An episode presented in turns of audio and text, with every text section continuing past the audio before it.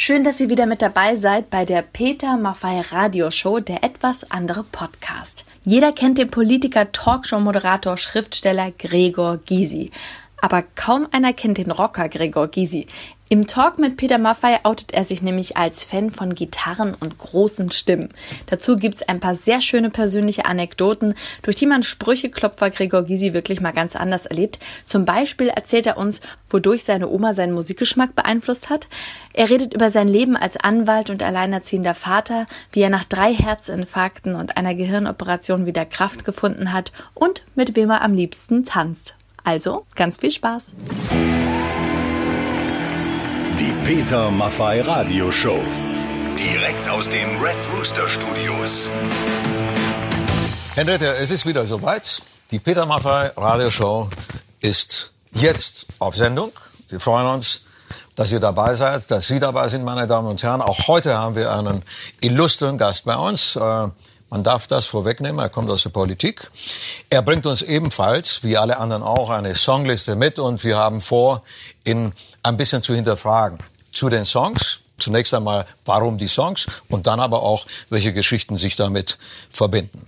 Wir werden dann mit ihm zusammen, wie mit allen anderen Gästen auch, Musik machen. Das werden wir eben nicht ersparen. Und wir müssen sagen, heute wird es besonders spannend, denn er wird nicht singen, er wird was anderes machen. Er wird was anderes machen. Ja. Vielen Dank. Dieser Hinweis ist sehr wichtig. Äh, da kann man sich auch als Musiker ein bisschen darauf einstellen. Ich glaube, er ist schon da, Henriette. Und wenn du magst, bitte ihn zu uns herein. Hier, meine Damen und Herren, liebe Freunde, ist Niemand anders als Gregor, Gregor Gysi. Gysi. Hallo. Mach mal den. Tag, Sag Hallo. Frau. Herzlich willkommen. Ich freue mich, dass du da bist. Mich freut es auch, dich zu sehen wieder. Komm bitte, nimm Platz, da wo du magst. In die Mitte dann. Guten Tag, liebe Tonleute. Herr Gysi, Ach, die erste ja. und wichtigste Frage nach ja. der langen Anreise, was wollen Sie trinken? Wir haben ähm, Wasser, Sekt, also auf den ganzen Schreck und dass ich eine Stunde zu früh aufgestanden bin, muss ich jetzt einen Sekt trinken. Gut. Machen wir. Klingt gut. Ein bisschen verändert kommst du mir vor. Weißt du, woran das liegt? An der Corona-Krise. Die meisten sind während der Corona-Krise dicker geworden und ich habe abgenommen. Wie viel? Von 78 Kilo auf 64. Wahnsinn. Und zwar, weil ich hatte mal Zeit abends. Ich konnte mich darum kümmern. Andere haben dann besonders viel gegessen und ich habe mich konzentriert und bin sehr froh. Weißt du auch warum? Ich war am Strand und habe etwas Neues erlebt.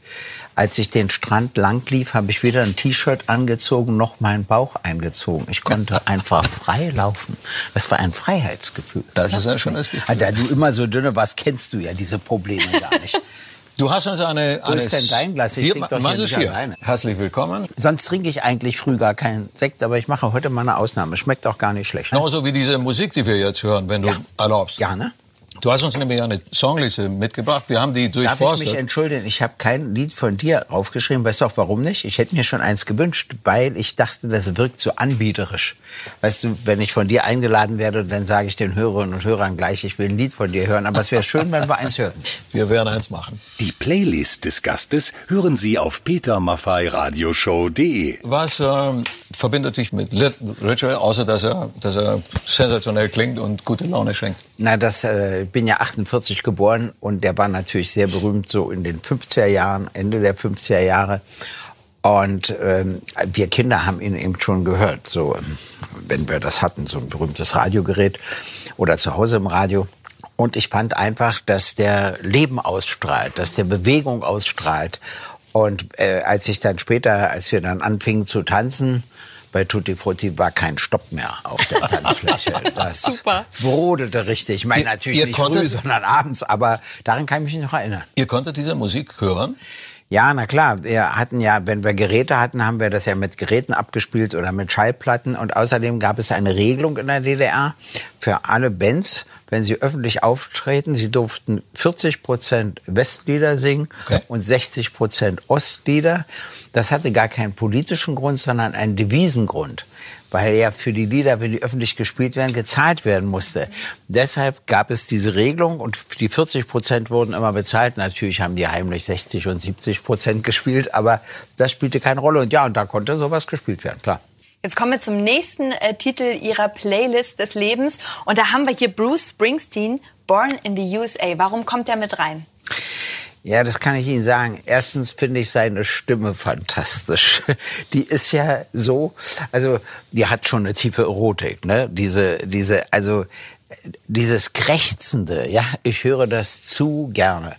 Und ich finde das auch ein sehr schönes Lied, das muss ich schon sagen. Den Song zu dieser Geschichte hören Sie auf petermaffeiradioshow.de. Ja, wir hatten ja so eine berühmte Unterhaltungssendung in der DDR im Fernsehen, die hieß Der Kessel bunt ist. Und da war immer ein, immer ein Devisenstar dabei. Und Ja. alle warteten immer auf Bonnie Taylor oder sonst jemanden. Das weiß ich auch noch. Ja, das war Herr ganz schön. Gysi, Sie sind ja äh, geboren, aufgewachsen in Ostberlin. Ja, ich weiß nicht genau, wo ich geboren bin. Meine Eltern wohnten in Nikolassee. Das gehörte zum amerikanischen Sektor 1948. Aber zur Geburt ging meine Mutter in das Krankenhaus von Lichtenberg, weil ihr Schwiegervater einer der Chefärzte war. Und das war wieder der sowjetische Sektor von Berlin. Ich kann bloß Ihnen nicht sagen, in welchem Staat ich geboren wurde. Aber Wissen Sie auch warum nicht? Ja? Das Deutsche Reich hatte 45 bedingungslos kapituliert, existierte nicht mehr. Die Bundesrepublik Deutschland war noch nicht gegründet, als ich geboren wurde. Die DDR war auch noch nicht gegründet. Also das Einzige, was ich weiß, ich bin in Berlin geboren worden. Ja. Sie haben ein Geschenk mitgebracht. Wir haben nämlich Ja. eine Tradition. Alle Gäste, die kommen, wir haben da hinten eine wunderbar mit Lichterkette äh, behangene Wand. Ich habe nämlich angefangen, das Studio hier ein bisschen noch zu verschönern. Das Rockerstudio als einzige Frau hier. Und deswegen freuen wir uns über Geschenke, um es noch schöner zu machen. Also aus der Entfernung, um dir ein bisschen zu erklären, was Ja. da an der, an der Wand hängt. Oben ist ein, ein Geschenk von äh, Sebastian Fitzek, der hier war. Ja. Du Von Alfons Schubeck, das Sexgewürz. Ja, welches inzwischen aber leer ist, ja, Henriette. Das habe ich von ihm auch geschenkt bekommen. Nein. Ja, wirklich. Naja, wir sind alle gleich. Ich wusste ja nicht, was das ist. Aber da geht's los. Nein, nein. Peter freut sich. Kommen wir Das zurück. ist ja eine jugendfreie Sendung. Ja, ja ich habe natürlich mir überlegt, ich hätte dir eine alte Brille von mir schenken können. Das wäre vielleicht witzig gewesen, aber die habe ich nicht gefunden. Aber das das, ist spannend, oder? Gregor Gysi hat ein Buch mitgebracht und es heißt Gabriele Gysi, Gregor Gysi, unser Vater. Ja, das stimmt. Äh, weil ich finde, man muss dieser Generation anders gedenken, als es gegenwärtig schied, geschieht. Weil unser Vater war eben jemand, der wirklich also auch unter Lebensgefahr gegen die Nazis gekämpft hat. Und dann dachte er, die DDR wird die Alternative dazu. Natürlich war er am Schluss auch enttäuscht und so weiter. Aber man muss ihnen eben auch gerecht werden. Äh, Und diese Widersprüche, die dabei auftreten im Leben eines solchen Mannes, die finde ich ja auch spannend. Und er war immer zu uns eher libertär. Ich kann mich sogar erinnern, einmal hat er uns beide beschimpft und am nächsten Tag rief er an und entschuldigte sich. Äh, Das machen Das muss wir man können. Väter auch selten. Aber das hat er gemacht. Das hat mir dann auch gefallen. Ja, und natürlich mögen wir beide ihn sehr. Dann ist natürlich unser Bild subjektiv. Völlig klar. Kann gar nicht anders sein. Kann es sein, Gregor, dass Silly und verlorene Kinder etwas zu tun haben mit, mit dem Buch, das ihr geschrieben habt? Naja, wir waren ja nicht wirklich verloren. Wir lebten ja bei unserer Mutter und unserer Schätzi, der Hausangestellten. Und unser Vater besuchte uns. Ich habe festgestellt, es gab aber verlorene Kinder. Und zwar gibt es sie immer oder häufig nach Scheidung. Und zwar, das Problem ist, dass die Eltern die Tatsache, dass ihre Beziehung noch nicht richtig ausgelebt ist, unbewusst auf die Kinder übertragen. Äh, ich bin immer, ich habe immer den Frauen gesagt, wenn ich sie vertreten habe, lassen Sie dem Mann äh, Umgang. Und auch wenn der verwöhnt, Kinder wissen ganz genau, die Großeltern verwöhnen auch. Trotzdem sind sie lieber bei der Mutter. Also sie müssen da keine Angst und keine Sorgen haben. So habe ich immer versucht, das hinzubekommen. Aber jede negative Sache hat auch eine positive Seite. Ich werde mal sagen, welche. Wenn mein Vater uns abholte, gingen wir ins Kino, in den Friedrichstadtpalast, in den Zirkus, ins Restaurant. Wenn er bei uns gewohnt hätte, hätte er das gut wie nie mit uns gemacht. Das stimmt. Aber wenn, dann musst du gepunktet. die Kinder irgendwie beschäftigen. Und Also- Geburtstagsgeschenke gibt's auch doppelt. ja, klar. Ne? Ja, Sowas also äh, ist auch ein das Vorteil. muss ich sagen, das fanden wir dann wieder ganz schön. Dadurch waren wir öfter mit ihnen in einem berühmten Restaurant der DDR essen, Ganymed. Und da konntest du immer einen Markt der DDR bezahlen, aber die müssen Westgeld gehabt haben. Denn da gab es immer Sachen, die müssen das früh in Westberlin eingekauft haben, die es sonst nirgendwo gab. Ich habe da wirklich Froschschenkel gegessen. Nein. Ich habe da Schnecken gegessen. Also ich habe Sachen gegessen, die es sonst nirgendwo gab. Und so konnte ich sie immer in einmal probieren. Ich kann mich erinnern, dass wir eine sehr schöne Situation hatten in Berlin. Da warst du so lieb und hast mich eingeladen zu einem, zu einem Gespräch. Ja. Welches, du hattest allerdings damals sehr viel mehr Zuschauer als wir heute hier. Ja, das war im Deutschen Theater. Es war ja auch vor der Corona-Krise. Und das war auch ein sehr schönes Gespräch. Machst du also das der, immer noch, oder? Ja, na klar. Ja? Bloß das Deutsche Theater darf ja im Augenblick nichts machen. Mein letzter Gast war Professor Dr. Voskuhle, damals Präsident des Bundesverfassungsgerichts, okay. im Februar 2020. Und dann kam März mhm. und seitdem fiel dort alles aus. Das mache ich ja auch noch im Kloster Neuzelle. Das ist allerdings eine Stiftung, die den Raum vom Kloster gemietet hat. Und dann mache ich das noch in der Distel. Das reicht. Und das ist auch ganz unterschiedlich. Selten habe ich Politikerinnen und Politiker. Meistens habe ich Künstlerinnen und Künstler. Äh, oder auch mal irgendeinen berühmten Gerichtsmediziner oder auch Kabarettisten. Und das äh, macht mir deshalb Spaß, weil ich ja gerne rede, aber man kann nur gut reden, wenn man auch zuhören kann. Und in dem Gespräch, ich hoffe, du bist mein Zeuge, bestätigt sich das. Ich rede relativ wenig, ich stelle überwiegend Fragen und höre zu. Und dabei lerne ich immer wieder dazu. Was er mir von Rumänien erzählt hat und von seinem Vater und der Ausreise, vergesse ich nicht. Das sind immer Sachen, die ich man so nicht weiß. Und wenn man sie denn erfährt, dann na, das hat sehr viel Spaß gemacht, ja. muss ich wirklich sagen. Wir haben äh, gerade schon angesprochen, eine Gemeinsamkeit. Ähm, Ost-Berlin, ähm, überhaupt die Zeit der DDR. Was sagen Sie, war es tatsächlich eine Wiedervereinigung oder war es eine Übernahme der BRD? Also es war eine Übernahme der DDR durch die BRD.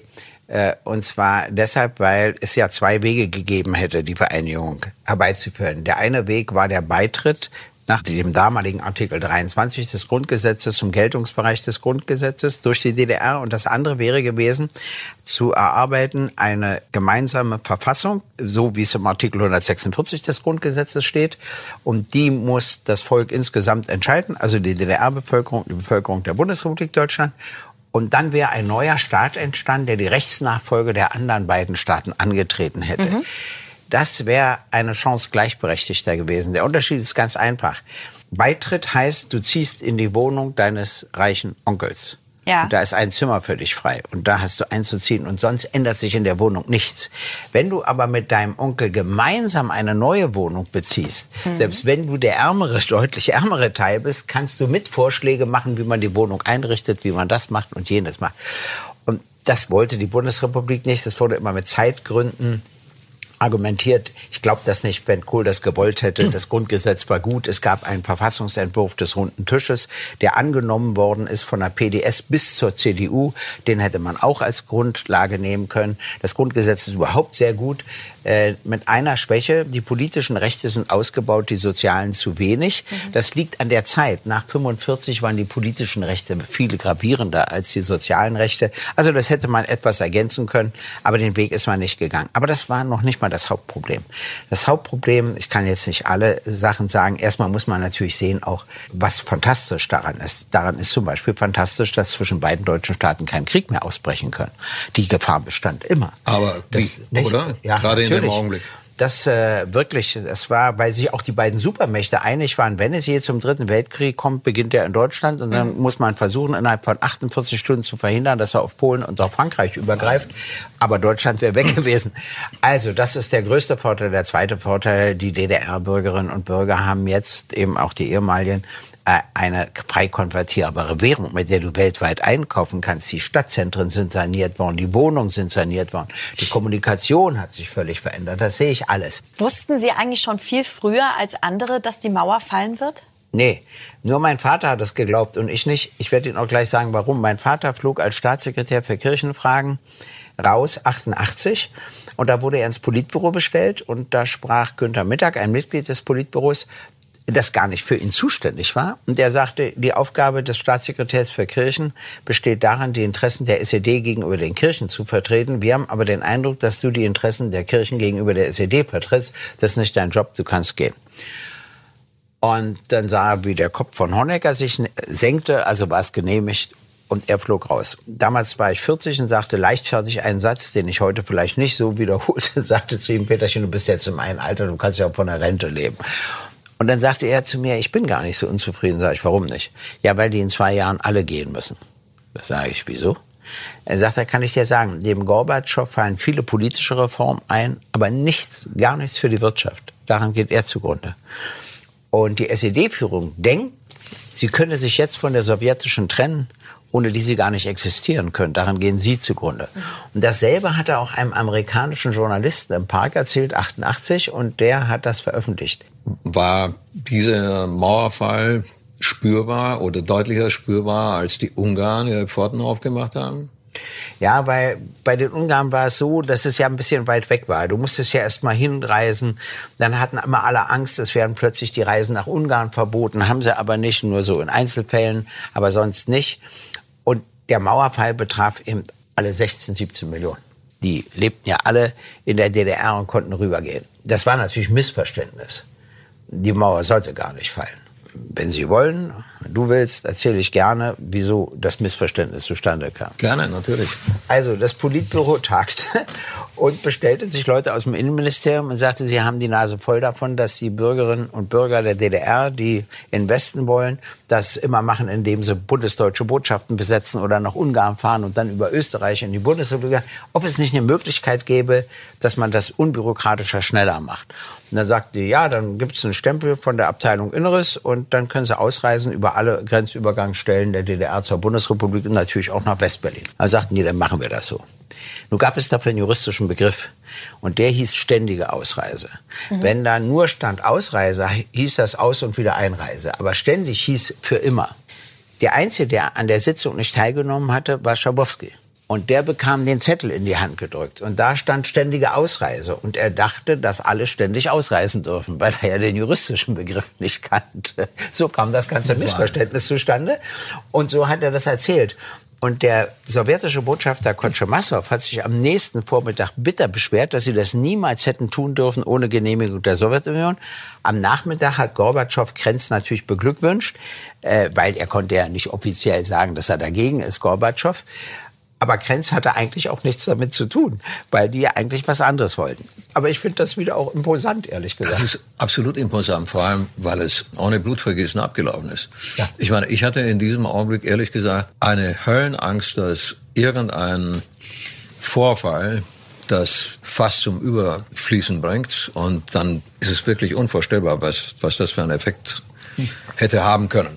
Wenn du mit Gewalt antwortest bei einer Struktur, die nicht mehr zu halten ist, erzeugst du nur Gegengewalt. Natürlich ist deine Gewalt stärker, solange du die Dienste hast. Aber in dem Moment, wo die Polizei nicht mehr mitspielt und andere nicht mehr mitspielen, ist das dann auch vorbei. Das ist eben nicht klug. Und ich glaube, dass in der DDR der Hans Modo da auch wichtig war, weil er eben gleich für runde Tische war und für andere Gremien um das Ganze in eine andere Struktur zu bringen. Das lag aber auch daran, dass eben die Grenze offen war. Zu Gast bei der Peter Maffay Radioshow, Gregor Gysi. Jetzt gehen wir weiter in deiner äh, Song jetzt sage ich deiner, in ihrer Songlist, jetzt habe ich mich schon so wohl ja. gefühlt, natürlich Herr Gysi, wir gehen weiter in ihrer Songlist. Wir haben die Beatles mit Twist and Shout. Lieblingslied der Oma, oder? Ja, werde ich gleich erklären. Also es war so, dass meine Großmutter mir 1963 Anfang diese Schallplatte aus Frankreich mitbrachte und ich bilde mir ein, dass ich der erste in der DDR war, der damals eine Beatles-Schallplatte hatte. Das habe ich natürlich auch ein bisschen ausgenutzt, weil alle wollten die ja immer hören. Angegeben auf dem Schulhof. Ein bisschen angegeben habe ich auch damit und äh, habe die natürlich auch verliehen. Und kurze Zeit später war mein Geburtstag und ich hatte fast die ganze Klasse eingeladen. Ich hatte ja auch nicht die Arbeit, also dann ist man ja sehr großzügig in der Einladung. Und äh, das war interessant. Die waren alle begeistert von den Beatles, so dass wir schon auf die Beatles festgelegt waren, bevor die Stones kamen. Weil das ja nachher so ein Wettbewerb war. Das war immer ein, ein, ein klein wenig eine Frage. Ja, ja, auch, also auch in der DDR. Auch wir, in der DDR. wir haben hier äh, mit Peter Maffay haben wir Lager Stones, mit ja. mir haben wir Lager Beatles. Ne? Und Herr Gysi, beides? Ja, ich, ich finde, inzwischen finde ich beide gut und unterschiedlich. Aber äh, Twist and Show, das hat schon was. Da Podcast kein Musicast ist, gibt es die Songs auf petermaffeiradioshow.de. Es gab Leute, die den Beatles empfohlen haben, aufzuhören, weil Gitarren nicht mehr en vogue seien. Wir sprachen von Irrtümern und ja. Kompetenzschwierigkeiten in Sachen ja. Musik. Das gibt's immer. Die waren natürlich von ihrem Erfolg auch überrascht. Ist doch völlig klar. Aber ihre Oma hat sie auf die Beatles gebracht. Nochmal zurück. Ja, sie hat mir ja die Schallplatte geschenkt und sagt, hör dir das mal an, die werden immer berühmter. Woher sie das wusste, ist mir auch schleierhaft. Na, die Oma der Trendsetter, kann man sagen. Ja, kann man Aber sagen. was, was haben Sie so für Erinnerungen an Ihre Oma? Wie war die Sehr so? viele. Die war sehr klug sie hatte natürlich auch ein sehr bewegtes Leben. Sie musste vor den Nazis fliehen, lebte in der Bundes äh, in Frankreich, sprach natürlich ausgezeichnet Französisch, sprach natürlich ausgezeichnet Deutsch und sie hatte einen Mann, den sie sehr liebte und der hatte zwei Töchter, die waren dann bei ihr und der fuhr vor nach Kanada um die Übersiedlung aller zu ermöglichen. Und dann schrieb er ihr, er hätte seine frühere Frau wieder getroffen und würde bei ihr bleiben. Und sie hatte dann die Töchter. Und die hatten dadurch natürlich ein ganz enges, die waren ja nicht ihre. Und natürlich mein Vater liebte sie auch ungemein. Das war eine tolle Frau, auch eine hochgebildete Frau. Aber um meinem Vater einen Gefallen zu tun, weil er ja nun dann auch Kulturminister in der DDR war und seine Mutter lebte in Frankreich, was ja für andere Funktionäre gar nicht erlaubt war. Aber bei ihm spielte das keine Rolle, bei dieser Generation spielte das keine Rolle, äh, war es so, dass sie staatenlos war. Und dann sagte sie zu meinem Vater, weißt du, das ist so anstrengend. Ich muss jede Woche zur Polizei. Ich muss das machen. Ich muss jenes machen. Ich könnte sofort einen Pass der Bundesrepublik Deutschland bekommen. Und wenn ich den hätte, ginge es mir viel besser. Und dann ging mein Vater, das kann man sich gar nicht mehr vorstellen, zum ZK der SED und sprach mit denen. Und dann erlaubten sie, dass er seiner Mutter sagen darf, sie darf den BRD-Pass annehmen. Also das ZK der SED hat dann indirekt zumindest über die Staatsbürgerschaft meiner Großmutter entschieden. Meine, da kann man sich heute alles gar nicht mehr mehr vorstellen, aber so waren die Zeiten. Aber eigentlich, eigentlich ist es wichtig, solche Vorkommnisse oder solche Umstände den Generationen heute mit ja. auf den Weg zu geben. Ich, ich habe das Gefühl, dass alles diffundiert irgendwann und dann weiß man überhaupt nichts ich mehr. Ich kann euch noch eine Zeit, kleine oder? Geschichte erzählen und zwar behauptet immer, meine Großmutter wäre nie gestorben. Die war gesund, aber sie stürzte, was ja oft im Alter passierte und lag im Koma im Krankenhaus. Meine Mutter hatte sowieso immer Dienstreisen, besuchte sie und mein Vater war nur Kulturminister damals und ging zum ZK und sagte, er würde sich gerne verabschieden von seiner Mutter und nach Paris fahren ob sie ihm das erlauben als Kulturminister. Und dann nach kurzer Bedenkzeit sagten sie ja unter einer Bedingung, ich werde das gleich erklären, wenn du kein Travelboard brauchst. Jeder kennt ja nur die Reisebeschränkungen der DDR, aber es gab auch eine des Westens. Und zwar durftest du als DDR-Bürgerin oder als DDR-Bürger in einen NATO-Staat außer in die Bundesrepublik Deutschland, da galt das nicht, aber für alle anderen NATO-Staaten nur mit der Genehmigung der amerikanischen, französischen und britischen Militärmission in Westberlin fahren. Anders nicht. Also bekam mein Vater die Genehmigung, aber unter einer Bedingung, dass er eben kein Travelboard braucht. Ja, was nun machen? Es gab keine diplomatischen Beziehungen zu Frankreich. Da rief er seinen Kollegen, den Kulturminister in Prag an. Der ging zu seinem Außenminister, weil die Tschechoslowakei hatte natürlich diplomatische Beziehungen zu Frankreich. Der schaltete seinen Botschafter in Paris ein. Der ging in das französische Außenministerium und sagt, Kulturminister, Mutter und so weiter, ob sie denn erlauben, dass er ohne Travelboard einreist. Wieder Bedenkzeit, dann sagten sie, okay, sie machen eine Ausnahme. Dann es die ganze Linie wieder zurück? Ja, ja klar. Er, er, er darf einreisen ohne Travelboard, auch mit einem Diplomatenpass der DDR, aber Sie müssen exakt wissen, wann er kommt und wann er wieder losfährt, weil es sonst natürlich Trouble gibt. Sie müssen das ja an der Grenze klären. Gut, machte er alles. Meine Mutter war schon da und er war dann in Paris und dann sagte sie zu ihm, äh, Klaus, nur dass du dich nicht erschrickst, Mummi, so nannten wir immer äh, meine Großmutter, die liegt in keinem Zimmer, sie liegt auf dem Flur und hat Schläuche, aber sie liegt im Koma, sie merkt es ja nicht. Aha, sagte er. Kam, besuchte sie am nächsten Tag, kam wieder und sagte, was erzählst du denn? Die hat ein Einzelzimmer und wird hervorragend betreut. Hm sagte meine Mutter. Mein Vater fuhr ab. Zwei Tage später fuhr sie ins Krankenhaus, lag sie wieder auf dem Flur. Das sind die Patjomkinschen Dörfer, die überall, weil die natürlich wussten, dass der Wer kommt. Aber sie haben nicht damit gerechnet, dass eine geschiedene Frau auch da ist. Und das ist immer nicht zu fassen. Wir kommen jetzt zu etwas ganz, ganz Außergewöhnlichem. Henriette droht schon mit ihrer mit ihrer Eieruhr, nein, mit der, ihrer Sanduhr. Genau. Wir wollen dir jetzt ein paar Fragen stellen, Gregor, und du darfst bitte nur mit Ja oder Nein antworten. Und das Ganze so lange, bis dieser Sand da durchgelaufen ist. So, es geht los. Ist unser Rechtssystem Ihrer Auffassung nach gut? Sagen Politiker die Wahrheit? Nein. Kann man Politik lernen? Schwer. Können Sie sich vorstellen, was ganz Verrücktes zu machen, zum Beispiel Bungee Jumping? Nicht mehr. Lachen Sie über sich selbst? Ja. Bügeln Sie Ihre Wäsche selbst? Nein. Gehen Sie mit Jogginghose vor die Tür? Aber nur einen Meter. Waren Sie beliebt in der Schulzeit? In der Regel ja, aber es gab auch gegenteilige Reaktionen. Kennen Sie sich mit Handys und Apps aus? Na, fantastisch. Nein, in Wirklichkeit muss mir alles gezeigt werden. Schreiben Sie sich mit Frau Merkel SMS. Nein, Singen Sie im Auto mit. nein, Haben Sie manchmal Lampenfieber? ja, Sind Sie ein guter Zuhörer? ja, Würden Sie Fünf. gern Gedanken lesen können? Vier, ja, gerne. drei, Können Sie tanzen? zwei, Ja. eins. Wir sind es steht eine Frage, die traue ich mich nicht zu fragen. Null. Peter, du weißt, welche Frage es wäre. Nein, Diese eine Frage, die wir immer haben. nein, ich weiß sie nicht. Ich kenne sie nicht. Ich habe so viel Ach Hochachtung vor Herrn Gysi. Da ist nämlich eine fiese Frage dabei, die haben wir Ihnen jetzt erspart. Sehr So. nett. Sehr Ja, das war aber nur, weil die, weil die Sanduhr durchgelaufen ist. Genau. Nur deswegen. Sonst wäre sie gekommen. Und wir hören rein in ihre Playlist, Songs, die ihr Leben bewegt haben. Und da haben wir jetzt Lana Del Rey. Also Lana Del Rey ist meines Erachtens die erste, die über die Social Medien bekannt geworden ist. Okay. Das ist neu. Das hat es früher ja nicht gegeben. Da musstest du einen Aufwand betreiben etc. Und äh, das hat mir imponiert, dass die Leute, die ihr zuhörten, sie wirklich nach oben gebracht haben. Also nicht so mit Tricks und Werbung und so weiter. Und das Bild äh, auf der CD ist mir eine Idee zu steif. Also so kann ein Mensch gar nicht aussehen, sage ich mal.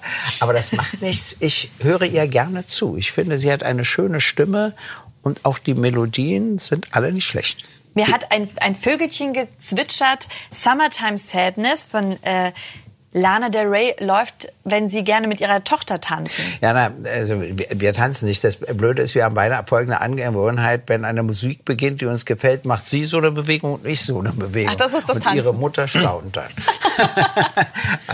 das ist so automatisch. Bist du, bist du in Diskurs gegangen? Ja, Als- ich bin in, äh, in zwei Kurse gegangen, äh, also in, natürlich in der neunten Klasse, also da war ich 14. Da hatte ich Tanzschule und dann habe ich noch den fortgeschrittenen Unterricht besucht und da haben sie sogar Twist unterrichtet, aber weil die SED-Führung der Meinung war, dass Auseinandertanzen schweinisch ist, im Unterschied zu Tango, ich meine, das habe ich nie verstanden, äh, mussten wir Twist so tanzen. Und äh, dann wurde das aber freigegeben und wir konnten endlich normal tanzen. Nur in der, Sch- sonst haben wir natürlich getanzt, wie wir wollten. Aber dort in der Tanzschule mussten wir Twist so tanzen. Also hast du Spaß. k- die, die klassischen Tänze Ja, ja, klar. Ich habe Polka gelernt, ich Foxtrot, habe Tango, Tango, gelernt, ich habe Rumba. Foxtrot gelernt, Rumba, alles.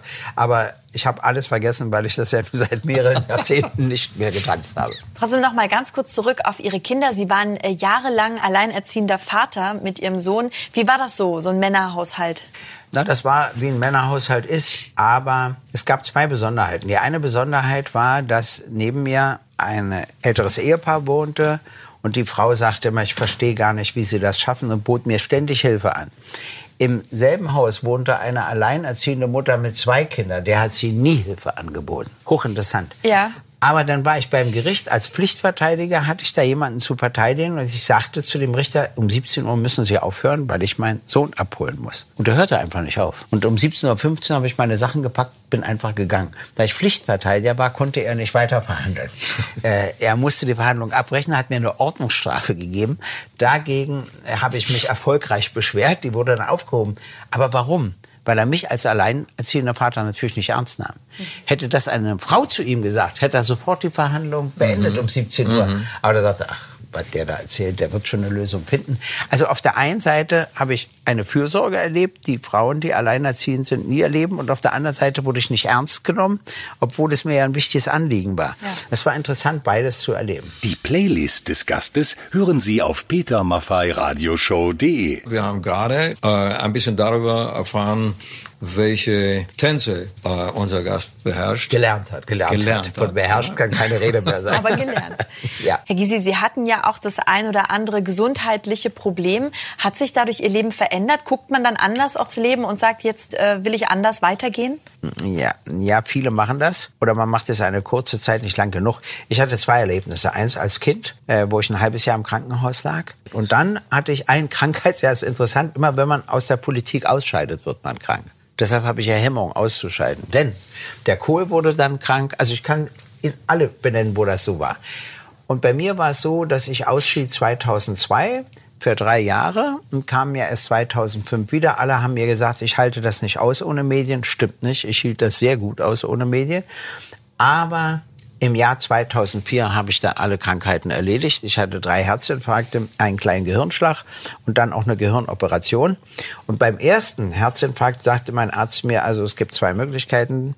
Das war nur der erste, da kommen noch mehrere. Entweder Sie sterben und werden in Würde beerdigt oder Sie überstehen das, dann können Sie hinterher auch jahrzehntelang pflegefrei sein. Da habe ich ihn angeschaut, habe gesagt, wissen Sie was, ich habe mich gerade für die zweite Variante entschieden. Da mussten wir beide lachen. Aber dann kam die auch und seitdem ist Schluss. Es ist hochinteressant. Ein ganzes Jahr äh, habe ich damit zugebracht und dann nicht mehr. Und ich kann Leute aufbauen. Zum Beispiel nach so einer Gehirnoperation habe ich natürlich alle Fremdworte verwechselt. Ich durfte auch ein halbes Jahr lang nicht Auto fahren und äh, bis ich dann wieder sozusagen das alles beherrscht. Und wenn ich jemanden treffe, der so eine Operation hat, ich merke, der ist verzweifelt, äh, weil er merkt, er kann das nicht und jenes nicht, dann schimpfe ich ihn immer scheinbar aus und sage, sag mal, was soll denn dieses Affentheater? Ein halbes Jahr bin ich so rumgelaufen und danach kann ich alles wieder, du merkst es ja, etc. Und dann baue ich sie damit richtig auf. Dann freuen die sich und das sagen, oh, was der mir erzählt hat. Und, das will ich ja auch. Ich weiß, jeder weiß, dass das Leben vergänglich ist. Aber ich denke darüber nie so konkret nach. Natürlich ab bestimmten Alten machst du eine Vollmacht und ein Testament und so weiter. Testament, da kannst du eben deinen Willen reinschreiben, muss man natürlich vieles beachten. Das maschinenschriftliche Testament, das du zu Hause tippst und unterschreibst, ist natürlich ungültig. Ähm, es muss alles handschriftlich sein oder du musst zu einem Notar gehen. Und da gibt's auch Notnotare. Wenn du im Krankenhaus liegst, kommen die vorbei und nehmen noch deinen letzten Willen auf und so weiter. Kann man alles regeln. Vor allem ist ja wichtig, dass der letzte Wille dann auch befolgt wird. Ich hatte mal eine Mandantin, das darf ich ja erzählen, äh, natürlich ohne Namen. Die war 18 oder 19 und heiratete im Pflegeheim einen 92-Jährigen. Und der Standesbeamte hat die Ehe auch geschlossen dort. Und dann kam sie zu mir zur Rechtsauskunft.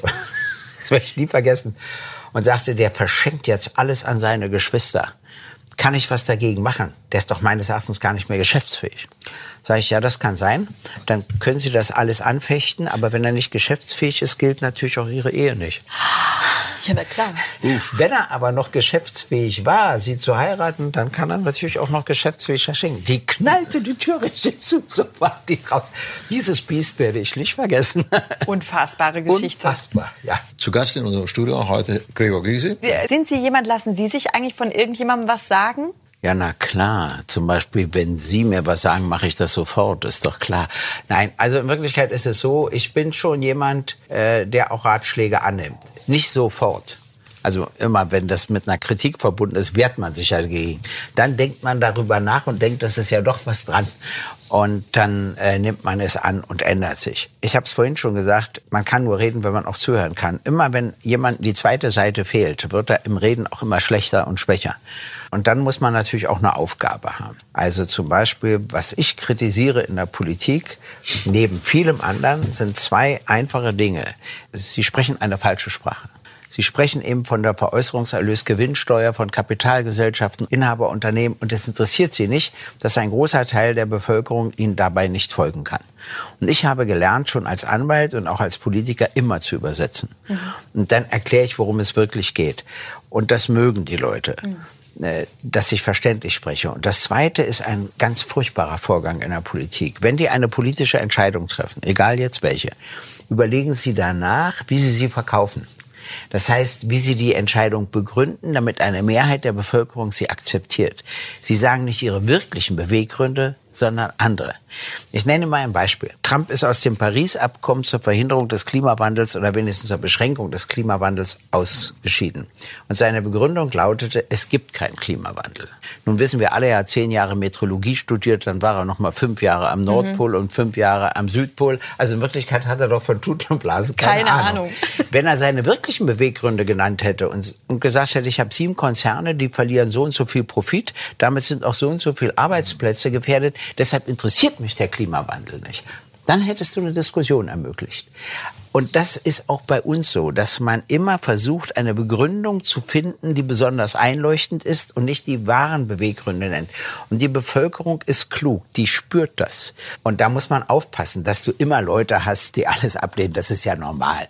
Aber wenn die Zahl zunimmt, dann musst du sagen, halt, stopp, hier stimmt irgendwas nicht. Wir haben Vertrauen verspielt. Weshalb? Was müssen wir ändern, um das Vertrauen wiederzugewinnen? Und die ersten Dinge sind richtige Sprache und die wahren Beweggründe nennen.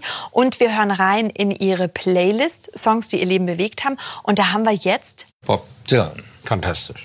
Also schon zu DDR-Zeiten habe ich den immer gerne gehört. Und es gab auch in der DDR eine Schallplatte von ihm, wenn ich mich recht entsinne. Und bei ihm, finde ich, stimmt die Musik, sein Gesang, seine politische Haltung, seine Lebenseinstellung überein. Das kann ja auch sehr widersprüchlich sein, aber bei ihm stimmt das überein, das merkst du. Dadurch singt er befreiter als andere. Mhm. Er muss sich nicht verstellen.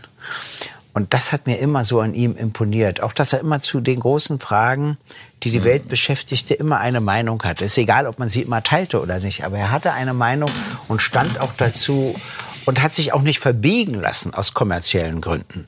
Das hat mir an Bob Dylan immer imponiert. Das hat ihm auch einen Nobelpreis eingebracht. Richtig. Und ich finde zu Recht. Es gab ja welche, die sich darüber mokiert haben und gesagt ja. haben, das kann man überhaupt nicht machen. Aber ja, das ist warum immer so, eigentlich nicht? Wenn, äh, wenn äh, jemand, der aus einem ganz anderen Bereich der Kunst kommt, erkennt das nicht an, weil sie auch die Leistung nicht erkennen, die dahinter Wahrscheinlich auch nicht kennen.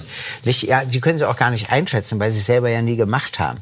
Und ich finde, bei ihm fand ich das auch völlig zurecht, weil er sich gerade auch in diesen Fragen, auch in Friedensfragen, immer sehr engagiert hat und dafür auch sehr gesungen hat, was mir sehr gut gefallen hat. Da Podcast kein Musicast ist, gibt es die Songs auf petermaffeiradioshow.de. Und wir bleiben ein bisschen, äh, wenn du einverstanden bist, in den USA. Du bist ja als Politiker viel unterwegs, auch in den USA gewesen die USA als unser großer verbündeter Bruder, äh, der uns auch manchmal in Entscheidungen hineinzwingt, die wir gar nicht wollen. Ähm, wie siehst du die Entwicklung der amerikanischen Gesellschaft? Das Hauptproblem für die USA besteht darin, dass sie eine allmählich scheidende Weltmacht sind und China die kommende Weltmacht ist. Da sie das nicht wahrhaben wollen, wie immer, wenn so ein Prozess stattfindet, kämpfen sie dagegen. Das Zweite ist, die Bevölkerung ist völlig anders wie wir. Das heißt aber nicht, dass ich sie nicht mag. Ich mag die. Aber zum Beispiel habe ich mal einen Republikaner äh, aus Iowa gefragt, warum er denn so gegen die Obamacare ist, also die Gesundheitsreform, was denn so schlimm ist, dass sein Nachbar einen Beitrag bezahlt und er, der wird eben auch behandelt, wenn er krank ist. Und das guckte der mich an mit ganz großen Augen und sagt, was geht mich denn die Gesundheit von meinem scheiß Nachbarn an? Jetzt könnte man denken, dass sie nicht solidarisch sind, aber das stimmt nicht. Sie sind solidarisch, aber freiwillig. Mhm. Was sie nicht mögen, ist durch Gesetz solidarisch sein zu müssen. Und dann äh, hat mir äh, Roger Williamson erzählt, dass er Madonna interviewt hat. Und nach einer Viertelstunde fragte sie ihn, warum er so komische Fragen stellt. Und da sagt er, ja, das liegt daran, dass ich aus Europa komme. Wir stellen so komisch Fragen. Sagt sie, stimmt, mein Psychiater kommt auch aus Argentinien. Und sie war in Argentinien, sie war in Großbritannien und dachte eben, außerhalb der Grenze der USA beginnt Europa. Denn er hat es ihr zur Autorisierung geschickt und sie hat es autorisiert. äh, obwohl sie auch Beraterin hatte. Das heißt, da gibt es auch in bestimmter Hinsicht eine beachtliche Unwissenheit. Wobei, du musst ja dir vor das geistige Auge holen, dass in den Staaten auch wirklich sehr progressive, sehr ja, gebildete Menschen. Das ist ein und zwar diese Schere, die da aufklafft. Ja, das ist das Unterschied ja. ist, dass wenn du das Land erlebst und wenn du dann, äh, weiß ich, die Universitäten erlebst, sie haben ja die besten Wissenschaftler ja. und Forscher der Welt, das darf man nicht vergessen. Und sie haben auch fantastische Künstlerinnen und Künstler. Das darf man alles nicht vergessen. Ähm, es gibt äh, noch eine hübsche Geschichte. Und zwar Ulrich von Weizsäcker hat mir erzählt, dass er, als er auch mein Gast im Deutschen Theater war, dass er zwei Jahre Vorlesung gehalten hat. Und nach zwei Jahren hat er die Präsidentin der Universität gefragt, sagen Sie mal, warum haben Sie mich eigentlich nie gefragt, wie alt ich bin? Und ich sage, ich bin doch nicht wahnsinnig. Wenn ich Sie als Vorgesetzte nach Ihrem Alter frage, begehe ich eine Altersdiskriminierung, da kriege ich eine Geldstrafe in Höhe eines Jahresgehalts. Ich bin doch nicht verrückt. Und ich muss Ihnen sagen, inzwischen bin ich dafür, dass wir diese Regel auch in Deutschland einfach. ich bin 72 und bei uns steht ja in Klammern immer bei jeder Zeitungsmeldung dein Alter dahinter. Aber im Herzen kann man immer für immer so jung bleiben. Ja. Wir machen trotzdem einen Sprung zurück nach USA weil du einen Interpreten ausgesucht hast, der vielleicht nicht mehr ein geläufiger ist, ein großartiger Künstler, äh, Louis Armstrong. Ja, den habe ich sogar in der DDR gehört. Ich weiß gar nicht, wie man so eine Stimme haben kann. Da saß ich in dem Konzert und das war schön. Die Leute hörten nicht auf zu klatschen, war im Friedrichstadtpalast. Und dann kam er zum Schluss im Bademantel raus. dann haben wir ihn entlassen. Bis dahin wollten wir eine Zugabe nach der anderen, aber auch die Musiker, die er hatte. Och, da war ein Drama. Ich habe natürlich dessen Namen vergessen. Der, äh, der hat der hat dieses Schlagzeug behandelt.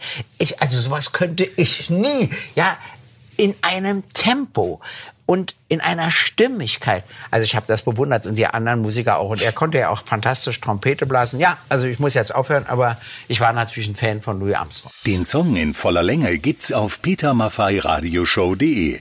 Und jetzt, äh, wir kommen eigentlich schon in den letzten Teil unserer Sendung, die im Flug verflossen ist, wenn ich auf die Uhr gucke. Wir reden über Sprüche. Sie sind ja wirklich ein Mann der Sprüche, Herr Gysi. Ist das wahr? Ist so. Ich habe ein Zitat, das lese ich mal kurz vor. Ich bin entgegen allen Gerüchten nicht klein, sondern kurz. Und wenn man kurz ist, muss man eine große Fresse haben, weil man sonst gar nicht wahrgenommen wird. Ist von Ihnen. 2015. Das stimmt ja auch. Alle kurzen Leute stehen immer in der ersten Reihe, weil sie sonst nichts sehen. Das ist ganz einfach. Sehr schön. Die Langen können sich ja immer hinten hinstellen. Die haben ja immer den Überblick, ne? Aber welcher Spruch hat am meisten für Wirbel gesorgt? Wo haben Sie mal richtig so, sind Sie mal ins Fettnäpfchen getreten oder jemandem auf den Schlips getreten? Da das gelegentlich passiert ist, kann ich mich jetzt an einen Es war so Einzelfall oft. gar nicht erinnern. wir reden wir nicht über Kleinigkeiten. Nee, wir kommen jetzt tatsächlich zu unserem Bonustrack. Jetzt kommen wir, jetzt kommen wir zu dem Song, den wir zusammen machen. Ich freue mich, dass du einverstanden bist. Es hätte auch gut sein können, dass du sagst, leave me out. Nein, ich höre euch beiden gerne zu, ja. Aber Herr Wir Gysi, bitten noch zwei Musiker von uns. Ja? und wir müssen ganz klar sagen, Herr Gysi, Sie haben ganz klar gesagt, Sie werden nicht singen heute. Auf gar keinen Fall. das Auf heißt, wir brauchen was anderes. Wenn äh, ich singe, äh, bist du alle Hörerinnen und Hörer los. Und zwar für immer. Ach, das können das wir gar nicht. nicht machen. Vielleicht, vielleicht ist das die große Attraktion. Äh, Henriette bringt hier gerade das Glas mit Ein einem Glas- Löffel. Ich soll Okay, hatte rhythmisch, ja, maßlos dazu übertrieben ans Glas zwei. schlagen, ja? Ja. Na, Ein Glas ja und ein Löffel, mehr braucht man nicht, oder? Wenn es in der richtigen Tonart passiert, dann, Ja, dann wo ist es ist denn gut. der richtige Ton? Weiß ich nicht, das müssen wir jetzt gleich herausfinden. Ist ja Äh, interessant. auf jeden Fall bitten wir jetzt zu uns Peter Keller und JB Myers. Der eine spielt Klavier, der andere Gitarre Und welchen Song machen wir denn, und Peter? äh, Siebenbrücken. Zum Beispiel. Ja, Ja. Gerne. Die Peter Maffay Radioshow. Meine Damen und Herren, liebe Freunde, jetzt kommt, was wir angekündigt haben, nämlich ein Duett zwischen Gregor Gysi und uns. JB Myers am Piano, Peter Keller an der Gitarre und Henriette Fee Grötzner, die uns stimmlich unterstützt. Und, mir ja. und hier kommt Siebenbrücken. One, two, three.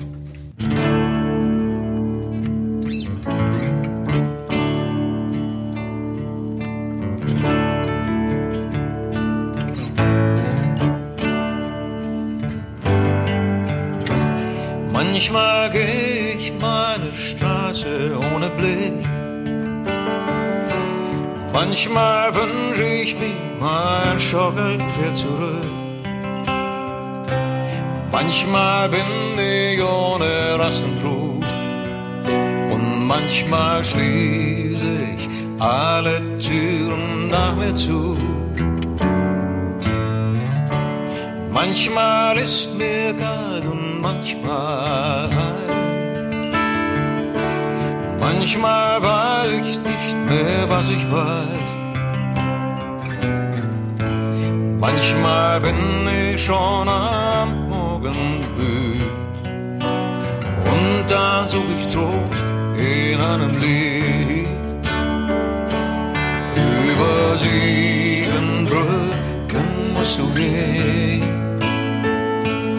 Sieben dunkle Jahre überstehen. Siebenmal wirst du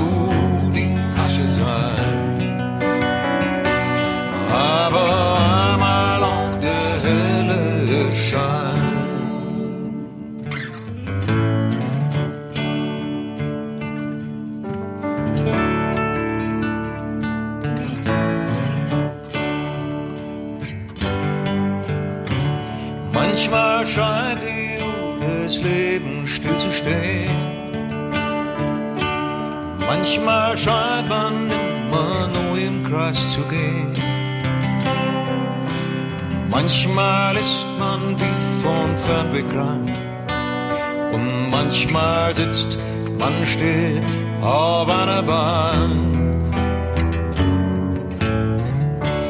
Manchmal greift man der ganzen Welt. Manchmal meint man, dass der Rückstand fällt.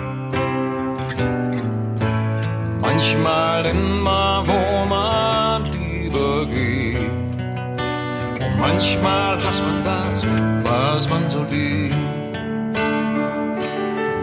Über sieben Brücken musst du gehen.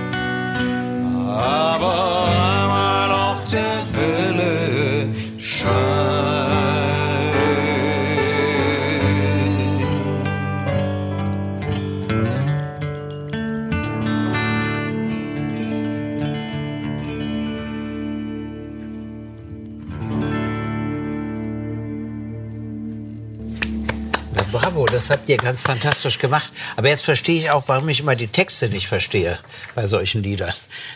Man braucht den Text. Es ist schwer, akustisch dem immer zu folgen. Aber Herr Gysi, Sie haben so konzentriert jetzt gerade die Ja. Schläge ausgeführt. Ja, Ganz sehr konzentriert. konzentriert. Also wirklich, Wissen war Sie, ein warum- Genuss zuzuschauen. Warum ich es in der Oper liebe, wenn Italienisch gesungen wird? Weil dann oben die Texte mitlaufen in Schrift. Wenn die Deutsch singen, laufen ja keine Die Texte mit. bei uns, verstehe nicht. Gregor, die stehen bei uns im Teleprompter drin. Wir, kriegen es da auch mit. Das, liebe Freunde, war unsere neueste Ausgabe von unserer Peter Maffay Radioshow heute mit Gregor Giese als Gast. Wir haben uns sehr über den Besuch gefreut. Mit Peter Keller, mit Trevi Myers und Henriette Fee Grützner. Wir würden uns freuen, wenn ihr das nächste Mal wieder dabei seid. Bleibt uns gewogen, vor allem gesund. Bis bald.